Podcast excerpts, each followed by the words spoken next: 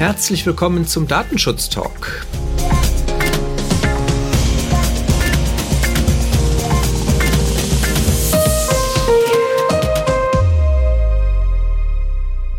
Wir begrüßen Sie wieder zu unserem wöchentlichen Datenschutz-News und bevor wir zusammen ins Wochenende starten, schauen wir wie gewohnt zurück, was in der Welt des Datenschutzes passiert ist. Redaktionsschluss war heute Freitag, den 10. Juli um 10 Uhr. Und mein Name ist Heiko Gossen. Und mein Name ist Laura Druschinski. Laura, du hast sicherlich in bewährter Tradition ein erstes Thema für uns, richtig? Genau, das ist genauso richtig, Heiko. Und zwar möchte ich gerne ein Update zu TikTok vortragen als erste Nachricht. Denn hier ist in der letzten Woche bekannt geworden, dass die dänische Datenschutzaufsichtsbehörde ein besonderes Augenmerk auf TikTok geworfen hat und ein Verfahren eröffnet hat. Hier möchte nämlich die Datenschutzbeauftragte in Dänemark sich genauer anschauen, was den Umfang der Verarbeitung personenbezogener Daten angeht, aber auch die Rechtsgrundlage und die Sicherheitsaspekte, weil diese App besonders häufig von Minderjährigen benutzt wird und sie zu Recht natürlich der Meinung ist, dass personenbezogene Daten von Kindern besonders schützenswert sind. Ich finde es ganz interessant, denn auch in der Vergangenheit hat ja England ein Verfahren eröffnet, was noch läuft. Und bereits im Februar 2019 ist ja auch bekannt, dass der Technologiekonzern ByteDance, zu dem TikTok ja gehört, sich außergerichtlich in den USA mit der Handelskommission geeinigt hat auf 5,7 Millionen Dollar Strafzahlung, weil sie dort auch in den USA die Jugendschutzgesetze nicht befolgt haben. Also mal sehen, was es da in Zukunft noch weiter zu berichten gibt zu TikTok. Das klingt auf jeden Fall spannend. Ich äh, habe mich mit dem Dienst ehrlich gesagt auch noch nicht wirklich intensiv beschäftigt. Von daher bin ich mal auch da, wie du schon sagst, sehr gespannt. Da könnte noch einiges kommen, denke ich. Ja, das denke ich auch. Ja, immer wieder in der Kritik steht ja, dass eine wirksame Altersverifikation in der App halt fehlt. Denn ja, laut Nutzungsbedingungen ist die Einwilligung der Eltern nicht nur rein für die Anmeldung der Kinder notwendig, sondern eigentlich für jedes Video aufs Neue. Aber das setzt die App halt auch einfach nicht um. Ja, wir hatten ja schon letztes Mal drüber gesprochen, dass die ja auch auf die Zwischenablage bei zumindest iOS-Geräten zugreift, die App, und dann diese ausliest in regelmäßigen Abständen. Jetzt ist diese neue Mechanismus, diese Schutzfunktion, die Apple eingefügt hat, nämlich den Benutzer zu benachrichtigen, wenn eine App das tut, auch anderen Anbietern in Anführungszeichen auf die Füße gefallen. Und zwar die Dienste LinkedIn und Reddit sind dadurch auch negativ aufgefallen, dass sie da ebenfalls auf diese Daten zugegriffen haben oder mit ihren Apps das halt tun.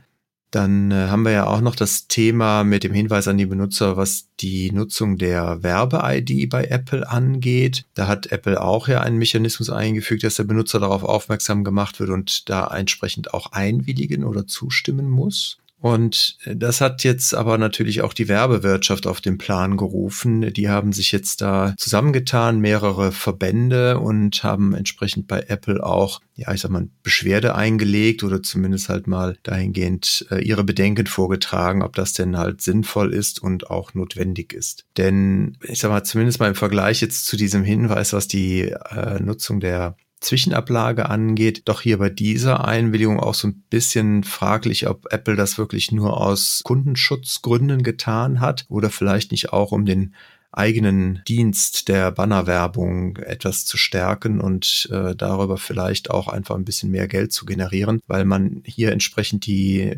Angebote von Apple nutzen kann als App-Entwickler und dann auch nicht nochmal eine eigene Einwilligung beim Betroffenen einholen muss. Hm, okay.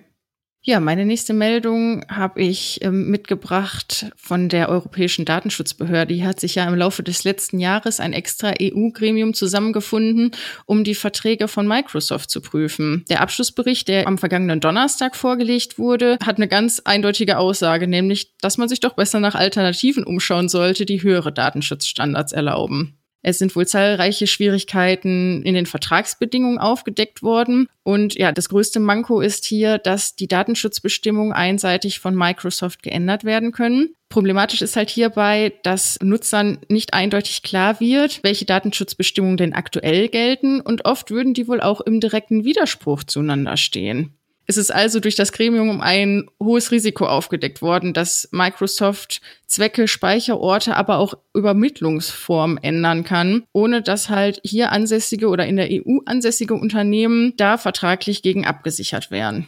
Also ich bin auch mal gespannt, wie sich das wohl in der Praxis so auswirken wird. Ja, die Berliner Datenschutzbeauftragte hat sich ja das auch angesehen und ist wohl zu ähnlichen Ergebnissen gekommen. Letzte Woche, kurz nach unserem Redaktionsschluss, erreichte uns noch die Meldung, dass halt die Berliner Datenschutzbeauftragte ihre Ausarbeitungen zu Videokonferenzsystemen äh, aktualisiert hat, beziehungsweise ein neues Papier herausgebracht hat, in dem halt etliche Videokonferenzdienste aufgenommen wurden und bewertet wurden. Man hat hier auch mit Ampelsystemen gearbeitet, um äh, einerseits die vertragliche und dann nochmal die technische Seite, zumindest bei einigen Anbietern, abzubilden. Und wir haben ja auch da schon drüber berichtet, dass es ja hier auch einen kleinen Dissens zwischen der Berliner Datenschutzbeauftragten und Microsoft gibt. Also wenn man sich das anschaut, was von der Berliner Datenschutzbeauftragte bei Microsoft beanstandet wurde, dann ist das, glaube ich, relativ homogen mit dem, was du gerade ausgeführt hast. Aber auf der anderen Seite, wenn man sich das halt auch anschaut, ich bin mir auch nicht ganz sicher, ob das halt am Ende wirklich vor Gericht alles so standhalten wird, was die Aufsichtsbehörden da monieren. Da gibt es sicherlich berechtigte Kritikpunkte, wie jetzt zum Beispiel die Möglichkeit der einseitigen Änderungen, wobei soweit ich das gesehen habe, das nicht für laufende Auftragsverarbeitungsvereinbarungen gilt, sondern dass immer dann die zum Zeitpunkt des Vertragsschlusses geltenden Auftragsvereinbarungen auch weiter gelten. Und äh, andererseits, ich glaube, das ist auch ein berechtigter Kritikpunkt, ist immer die Frage der Übersichtlichkeit, wobei man, glaube ich, hier auch sehen muss, dass es natürlich erstmal keine Privatanwender sind, sondern halt Geschäftskunden, die diese Verträge schließen und die natürlich dann auch gegebenenfalls da vielleicht ein bisschen intensiver drauf gucken und vielleicht auch eher so ein Vertragswerk durchdringen. Aber Lange Rede, kurzer Sinn. Ich glaube, dass dieses Papier als solches nicht immer an allen Stellen gut nachvollziehbar ist und dass man auch nie vergessen darf, es ist halt die Meinung einer Aufsichtsbehörde in Deutschland. Und bisher ist zumindest mir nicht bekannt, dass es hier andere Aufsichtsbehörden gibt oder sogar eine abgestimmte Meinung zu diesen gesamten Videokonferenzdiensten der, der einen der Aufsichtsbehörden in Deutschland. Also von daher glaube ich, müssen wir da auch ein bisschen immer das Ganze mit Vorsicht genießen, wenn solche Papiere veröffentlicht werden und dürfen da jetzt nicht blind sozusagen der Bewertung der Berliner Datenschutzbeauftragten folgen, sondern sollten immer, wenn ein Dienst zur Auswahl steht, immer noch mal selber prüfen. Das ist so mein Rat, zumindest an dieser Stelle, dass man da jetzt auch nicht einfach nur blind diesen Ampeln folgt. Hm. Ja, das ist, denke ich mal, auch ein guter Rat. Ja, meine nächste Nachricht ist ein Themensprung weg von den Datenschutzaufsichtsbehörden ab in den Bundestag. Denn Ende der letzten Woche wurde ja das Patientendatenschutzgesetz beschlossen. Und ja, hier soll es natürlich auch klare Regeln für Datenschutz und Datensicherheit in der Telematikinfrastruktur geben. Innerhalb des Gesetzesentwurfs wurde geregelt, dass Ärzte, Krankenhäuser, aber auch Apotheker für den Schutz der verarbeiteten Patientendaten eigenverantwortlich handeln und auch, dass Betreiber von den Diensten und Komponenten verpflichtet sind, Störungen und Sicherheitsmängel unverzüglich zu melden. Und das auch mit Bußgeldern von bis zu 300.000 Euro belegt ist, wenn das nicht passiert. Ich bin mal gespannt, wie das denn in der Praxis sich darstellt. Ja, für diejenigen, die in dem Thema noch nicht so fit sind. Es ist so, dass in diesem Gesetz ja beschlossen wurde, dass es zukünftig eine neue sichere App geben soll, die Versicherten die Möglichkeit gibt, auf elektronischem Wege Rezepte in Apotheken einzulösen, Überweisungen digital zu übermitteln an Ärzte, aber auch man kann Dinge wie Zahnbonushefte, aber auch Impfausweise genau in dieser App ablegen. Ist datenschutzrechtlich ja mit Blick auf Artikel 9 DSGVO ja ein sehr spannendes Thema. Ja, ich bin mal gespannt, ob die Zeitplanung, die man sich dazu überlegt hat, denn auch wieder so nach hinten losgeht. Also erfahrungsgemäß stellen dann doch der Chaos Computer Club oder andere Instanzen wieder Mängel fest und dann scheitert es wieder an den operativen Ebenen. Also von daher, ich glaube, das wird, ist wirklich noch ein Zukunftsthema, wo wir erst in ein paar Jahren handfeste Ergebnisse wahrscheinlich sehen können, oder? Genau, und Hauptsache, die App ist dann auch wirklich sicher. ja. Ja, auch wenn du uns äh, gerade eben ganz geschickt von den Aufsichtsbehörden weggelotst hast, hätte ich da noch mal was von der LFDI Mecklenburg-Vorpommern beziehungsweise dem LFDI. Und zwar hat der Herr Müller sich ein wenig enttäuscht gezeigt darüber, dass die EU-Kommission in ihrem vorgelegten Bericht zur Review, also zur Evaluierung der Datenschutzgrundverordnung, da jetzt nicht mit konkreten Veränderungen quasi um die Ecke gekommen ist und äh, hier halt gesehen hat, dass man natürlich schon Dinge anpassen könnte, gerade um die kleinen mittelständischen Unternehmen auch etwas zu entlasten. Wobei ich da ganz ehrlich nicht mit gerechnet habe und ich kenne auch keinen, der wirklich damit gerechnet hat, dass dieses Fass DSGVO von der Kommission jetzt wirklich nochmal aufgemacht würde. Mhm. Ich glaube, dass wir da erstmal die E-Privacy-Verordnung durch die Tür kriegen müssen, bevor in ein paar Jahren wirklich jemand mal drüber nachdenkt, die DSGVO wieder aufzumachen. Ja, das denke ich auch, ja.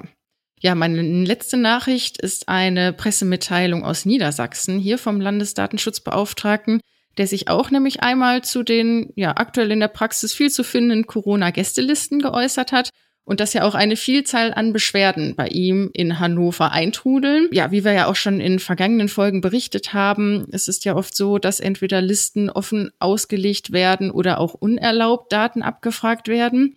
Das ist ja wirklich ein altbekanntes Thema. Aber es ist wohl jetzt auch so, dass insgesamt 16 Beschwerden an ihn herangetragen wurden, weil halt wirklich der Umfang dieser Listen viel zu groß war, die die Daten abgefragt haben. Aber auch Themen wie, dass es auch unzulässig ist, komplette Listen über mehrere Wochen hinweg an das Gesundheitsamt im Falle einer Infektion zu übermitteln, obwohl genau diese Kontaktdaten gar nicht gefordert sind. Also normalerweise ruft da halt das Gesundheitsamt wirklich nur Daten eines bestimmten Tages ab und es gab halt Gastronomen etc., die halt wochenlange Listen dort zugestellt haben. Also da auch Obacht, dass das natürlich auch gegen die Datenschutzgrundverordnung verstößt, denn die vier Wochen Frist, dass halt auf jeden Fall nach vier Wochen die Daten zu löschen sind, gilt ja auch weiterhin. Und wie gesagt, das wäre auch eine unzulässige Übermittlung an die Gesundheitsämter. Ja, Datenschutz ist nicht einfach und das fängt im Kleinen an. Da muss man sich einmal die Arbeit machen und die entsprechenden passenden Datensätze raussuchen. Genau.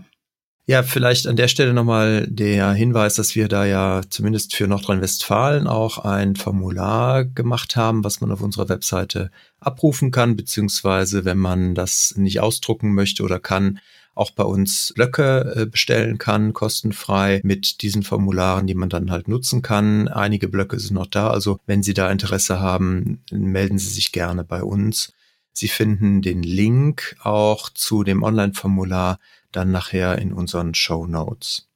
Ich hätte dann noch das in bewährter Tradition natürlich noch ein paar Lesetipps fürs Wochenende und zwar der Professor Hören von der Uni Münster bringt in so halbjährlichen Abständen in der Regel zwei Skripte heraus zum IT-Recht und zum Internetrecht und die beide sind jetzt in aktueller Version auf den Webseiten des ITM entsprechend abrufbar. Auch diese Links werden wir gerne in die Show Notes packen, so dass man da einen relativ kurzen Weg hat, um sich die anzusehen. Grundsätzlich da vielleicht nochmal, also es ist halt immer ein Sammelsurium von verschiedenen ja, Urteilen, Beleuchtungen, Rechtsprechungen, aber auch äh, durchaus Ausarbeitungen und Überlegungen, wie man halt da bestimmte Dinge einzusortieren hat unter insbesondere rechtlichen Gesichtspunkten. Damit wären wir für heute durch und Laura, dir erstmal wieder ganz herzlichen Dank. Sehr gerne.